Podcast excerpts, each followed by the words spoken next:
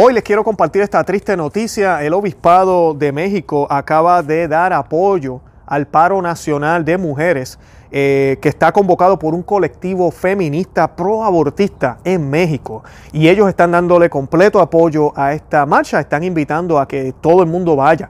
Eh, de esos temas es el que vamos a hablar hoy.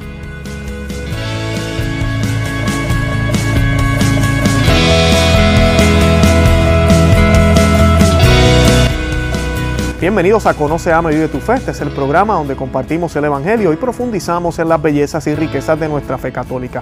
Les habla su amigo y hermano Luis Román y quisiera recordarles que no podemos amar lo que no conocemos y que solo vivimos lo que amamos. Hoy les voy a estar hablando de esta noticia sobre México. Eh, de verdad que le tengo mucho cariño a México, tengo muchos mexicanos siguiendo el canal y el podcast. Eh, de verdad que el Señor los bendiga. La tierra de ustedes está bendecida, fue tocada por la Virgen María, tocada por Cristo y ahorita estarán pasando tiempos de oscuridad, pero no pierdan la esperanza. Y pues es triste ver que esa oscuridad se esté metiendo dentro de la iglesia. Y pues vemos aquí hoy la noticia de los obispos mexicanos que ahora quieren apoyar el paro nacional convocado por un colectivo feminista pro-abortista. Voy a estar leyéndoles de una noticia que encontré en Info Católica, también unos pedazos de Así Prensa, para que podamos entender qué es lo que está pasando en México. Pero antes de eso, yo quisiera que hiciéramos un Dios te salve para invocar a la presencia de la Santísima Virgen, para que sea ella quien nos guíe a través de esta noticia, nos dé luz y esperanza y nos mantenga siempre cerca de su Hijo Jesucristo. Y la vamos a hacer en el nombre del Padre y del Hijo y del Espíritu Santo. Amén. Dios te salve María, llena eres de gracia. El Señor es contigo. Bendita tú eres entre todas las mujeres, y bendito es el fruto de tu vientre Jesús. Santa María, Madre de Dios, ruega por nosotros pecadores, ahora y en la hora de nuestra muerte. Amén. Santa María, ora pro nobis. En el nombre del Padre, y del Hijo, y del Espíritu Santo. Amén. Bueno, y dice la noticia, la Conferencia del Episcopado Mexicano ha dado su apoyo al paro nacional de mujeres eh, convocado por ellas que se llama Un Día Sin Mujeres. El paro en protesta por los recientes asesinatos de mujeres en el país ha sido convocado para el 9 de marzo de este año por un colectivo feminista promotor de la legalización del aborto en México. Eh, la conferencia episcopal hizo además un llamado para que este tipo de manifestaciones sociales no nos dividan por cuestiones políticas ni por ideologías o expresiones religiosas. En coherencia a este pronunciamiento, respaldamos la libre decisión de nuestras compañeras religiosas y laicas que laboran en la Conferencia del Episcopal Mexicano para sumarse a esta iniciativa como lo, como lo crean conveniente, indicó el, la Conferencia del Episcopado Mexicano. El comunicado es firmado por el Monseñor Rogelio Cabrera López, arzobispo de Monterrey y presidente del Consejo. También tenemos al Monseñor Carlos García Merlos, arzobispo de Morelia, el vicepresidente eh, Monseñor Ramón Castro Castro, obispo de Cuernavaca y tesorero general de, de, la comisión, Monseñor Alfonso Miranda, obispo auxiliar de Monterrey, secretario general, Monseñor Javier Navarro, obispo de Zamora, y el Monseñor José Leopoldo González, obispo de Nogales y segundo vocal.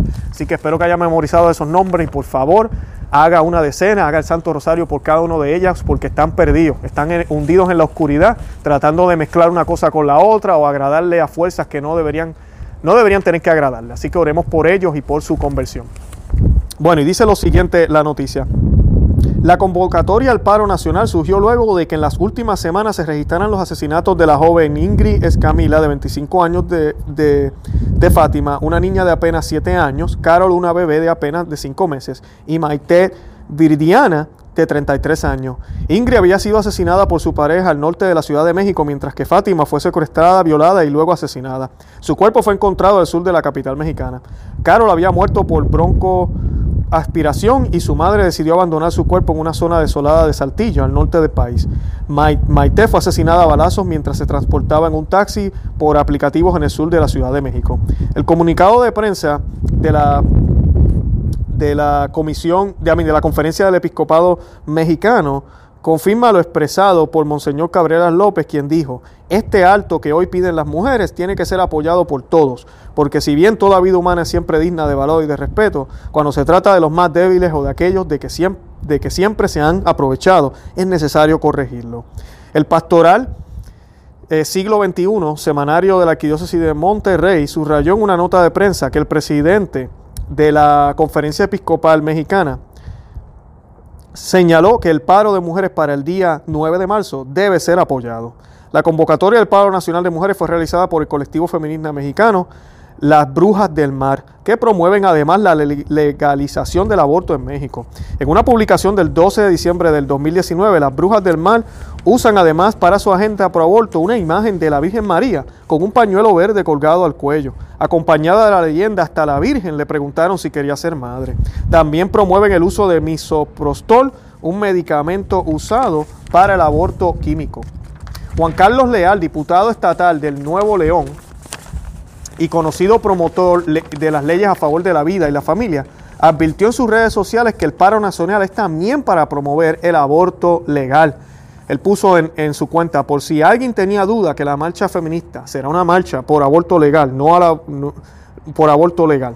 Leal recordó además que la prensa estadounidense reportó en el 2017 que la versión estadounidense de Un Día Sin Mujeres, Day Without, a Without Woman, recibió 246 millones de dólares del magnate George Soros, que promueve la legalización del aborto y la agenda de ideología de género en diversos países a través de su fundación Open Society.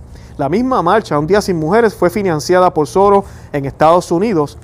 Será el mismo Soros quien eh, financia México, decía Juan Carlos Leal.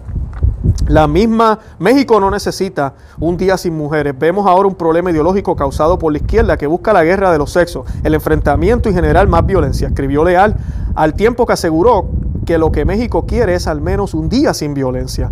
Por su parte, la plataforma Provida 40 días por la vida, que reunirá desde el 26 de febrero a mujeres y hombres en ayuno y oración por el fin del aborto, aseguró que México no necesita un día sin mujeres o un día sin hombres. México necesita toda la vida sin violencia. Además señaló que México no necesita esto, sino necesita más días de oración. Bueno, y ahí como pueden ver, esto, esto sí que es triste y lamentable. Estamos viendo cómo eh, pasan unos sucesos negativos en un país y lo, lo coge el mal y lo, lo, lo, lo lo vira, lo pone, lo, lo saca, lo pone de cierta forma para que entonces sea ese, ese empuje que necesitaban para que otras fuerzas apoyen esa idea. Y ustedes vieron ahí esa imagen de la Santísima Virgen, ¿verdad? Con el pañuelo verde y como ellos dicen, hasta ella le preguntaron si quería ser madre, cómo ellos tratan de cambiar el mensaje. Y los más que se engañan aquí son los jóvenes, porque ellos lo que miran es, ah, pues mira, es que Realmente es simplemente el derecho a decidir. Y la mujer tiene todo el derecho de decidir si quiere un hijo o no. Y eso es cierto. Ella tiene todo el derecho de decidir. Sí, antes de acostarse con un hombre, antes de estar, de estar viviendo una vida loca. Ya, claro que sí. Claro que tú tienes derecho. Y en los casos de, de insecto o de violación, que son menos de un por ciento, y no les estoy mintiendo, pueden buscar en la internet Siempre también hay opciones. Existe la adopción, existen diferentes eh, formas para que esa mujer pueda pasar por ese embarazo y, que el niño tenga una vida digna. Así que tengamos eso en mente, oremos mucho por esta situación, es lamentable y ver cómo eh, los obispos se presten a esto simplemente por las razones que sean que ellos tengan. No podemos mezclar una cosa con la otra.